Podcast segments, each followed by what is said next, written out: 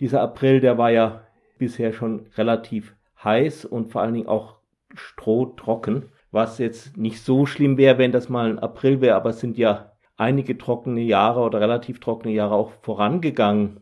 Gleichzeitig liegt im, in den Wäldern viel Holz herum, auch weil Firmen aus Osteuropa, die den sonst wegräumen, das Holz, jetzt wegen der Corona-Krise nicht kommen können. Wie sehen Sie denn dieses Jahr die Gefahren für den deutschen Wald? Wenn die Trockenheit sich jetzt so weiter fortsetzt und wir praktisch jetzt nicht im Frühjahr, ähm, zumindest bis zum Mai, nochmal wirklich große Niederschläge bekommen, mhm. dann laufen wir Gefahr, nochmal ein weiteres Dürrejahr zu erleben. Und das ist für die Bäume und also für den, für den deutschen Wald eine unheimlich große Herausforderung. Da leiden natürlich am allerstärksten die Nadelforsten, also aus Fichten und aus Kiefern. Aber wir sehen es eben auch äh, bei den Buchen und auch bei den Eichen, dass sie mit der Trockenheit, ähm, ja, dass sie, dass sie das wirklich zu schaffen macht. Sehen Sie irgendwie kurzfristige Gegenmaßnahmen? Also wichtig ist halt, dass wir den Wald jetzt, ähm, wo er so unter der Trockenheit durch die Klimakrise leidet, nicht noch zusätzlich stressen. Also da wäre eine Maßnahme, dass man grundsätzlich den Wald schonender als ähm, vielerorts bisher bewirtschaftet. Also dass man weniger Bäume erntet, ähm, vorsichtiger erntet und den Wald eher geschlossen lässt. Ähm, Sie müssen sich das vorstellen, wenn, die, wenn Sie das Kronendach zu stark auflichten, mhm. dann fällt ja die Sonne noch viel stärker rein und die Verdunstung ist noch größer. Das heißt, dann trocknet der Wald noch viel schneller aus, während wenn es eben schön kühl und feucht und schattig ist und die Feuchtigkeit so ein bisschen im Wald bleiben kann, dann ist er eben auch ein bisschen weniger anfällig gegen solche Dürreperioden. Und wichtig ist dann eben auch, dass äh, wir genügend äh, totes Holz, also auch gerade dickes totes Holz im Wald lassen, weil das wirkt praktisch wie so ein Schwamm.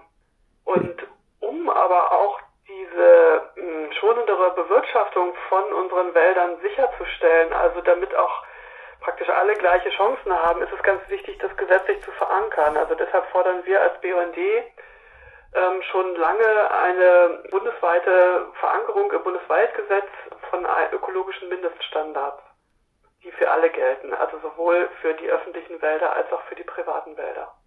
Holz im Wald freut sich da nicht einfach auch der Buchdrucker und andere Borkenkäfer, wie man es ja im bayerischen Wald gesehen hat, über die Brutplätze? Ja, mit dem Borkenkäfer ist es ja so. Also wenn Sie ähm, ein gesund, eine gesunde Fichte haben, dann hat die ja auch Abwehrmechanismen. Also die kann dann zum Beispiel Harz ähm, ausstoßen, wenn sie von Borkenkäfern befallen wird und sich auch so wehren. Aber wenn eben die Wälder so trocken sind, dann wird es eben schwierig und die Fichte leidet da auch besonders schnell unter Trockenheit. Also da ist eigentlich die Lösung eher wirklich, dass man da langfristig rangeht und sagt, ähm, also wir müssen jetzt mal mit dem Waldumbau tatsächlich noch schneller vorangehen, als wir das bisher getan haben. Oder in einigen Regionen Deutschland ist auch noch nicht so furchtbar viel passiert, weil der Waldumbau auch durch das nicht angepasste Wildtiermanagement oftmals behindert wird.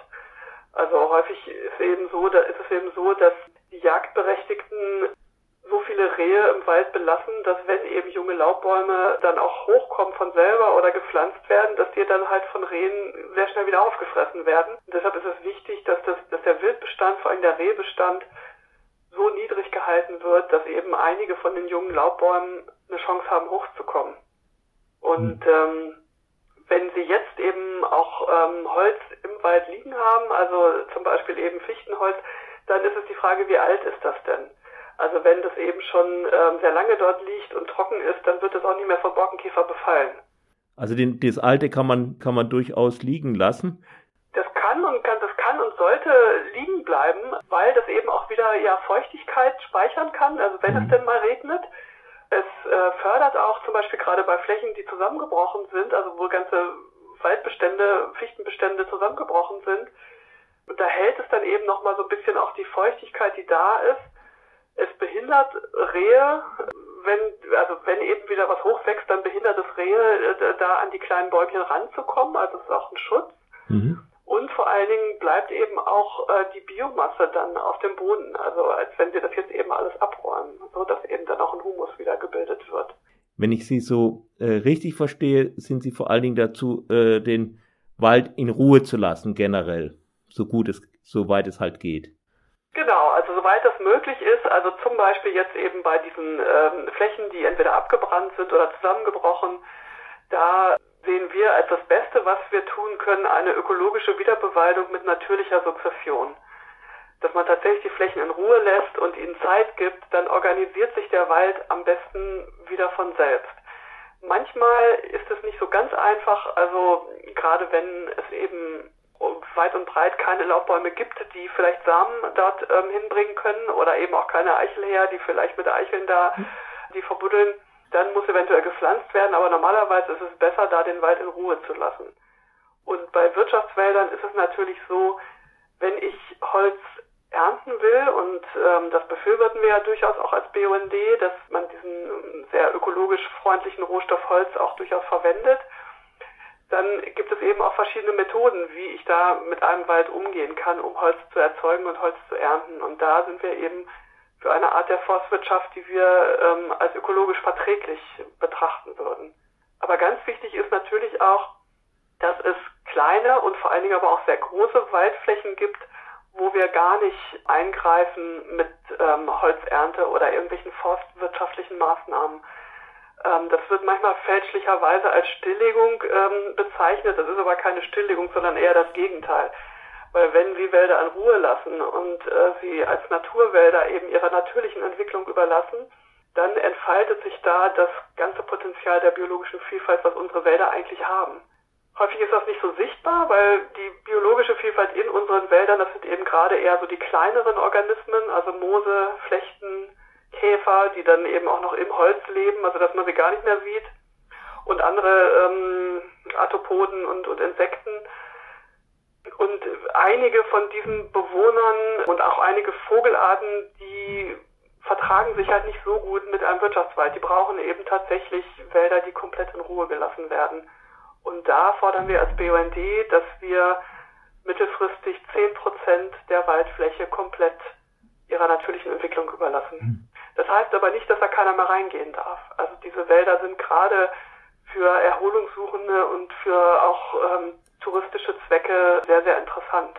Also weil sie natürlich äh, viel vielfältiger sind und viel mehr Leben in sich bergen als ein Wald, der sehr stark unter der Holznutzung steht. Jetzt locken Sie mich ein bisschen in Ihren Naturwald. Es gibt aber diese, ja, sozusagen diese Schreckensbilder aus dem, äh, aus dem Nationalpark Bayerischer Wald. Was sagen Sie dazu?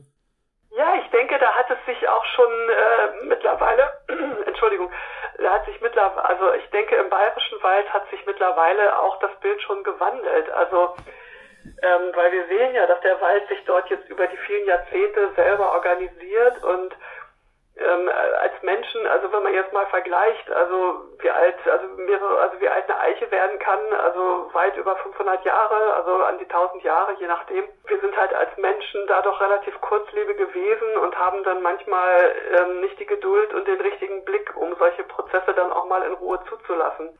Aber gerade der bayerische Wald ist ein ganz wunderbares Beispiel, wie sich dann eben auch ein Wald von selber organisiert und wieder neu organisiert. Das dauert aber das ist eben auch genau das, wenn wir jetzt die, die Fichtenmonokulturen und auch die Kiefernmonokulturen, die sind ja mal nach dem Krieg äh, sehr stark eben überall angepflanzt worden, um möglichst schnell Flächen wieder auch, also wieder Holz zu erzeugen.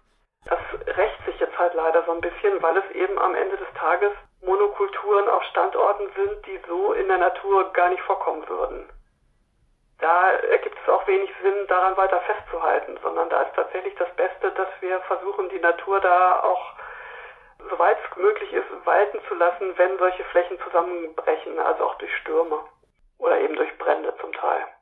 Ja, also wir die Brände nicht löschen, verstehen Sie nicht. Ach so, das, da, diesen Eingriff dürfen wir machen. ja, natürlich. Und es ist natürlich also nicht zu vergessen, die Waldbesitzerinnen und Waldbesitzer, die, äh, die leben ja auch äh, zum Teil davon oder, oder also je nachdem, aber es geht ja da eben auch tatsächlich um finanzielle Einbußen. Mhm. Und deshalb setzen wir uns als BUND ähm, ja dafür ein, dass Waldbesitzer auch finanziell unterstützt werden für bestimmte Leistungen und Kommunen auch. Also dass ihnen unter die Arme gegriffen wird. Und da ist eben auch manchmal, wenn ich einen Wald wirtschaftlich nutzen will, eben auch nicht alles möglich, was unter Naturschutzaspekten ideal wäre. Aber es geht eben auch nicht, ja, ich sag mal, man kann nicht so lange am Baum ziehen, bis er schneller wächst. Also manche Prozesse dauern eben einfach auch und gerade wenn sie stabil laufen sollen. Das Wichtigste ist aber äh, angesichts jetzt der, der Dürreperioden und der Klimakrise, dass die Bundesregierung und, äh, und natürlich auch wir alle uns für effektive Klimaschutzmaßnahmen einsetzen. Weil wenn wir die Klimakrise nicht in den Griff bekommen, dann wird es auch sehr, sehr schwierig für den Wald, ganz egal, was wir da machen.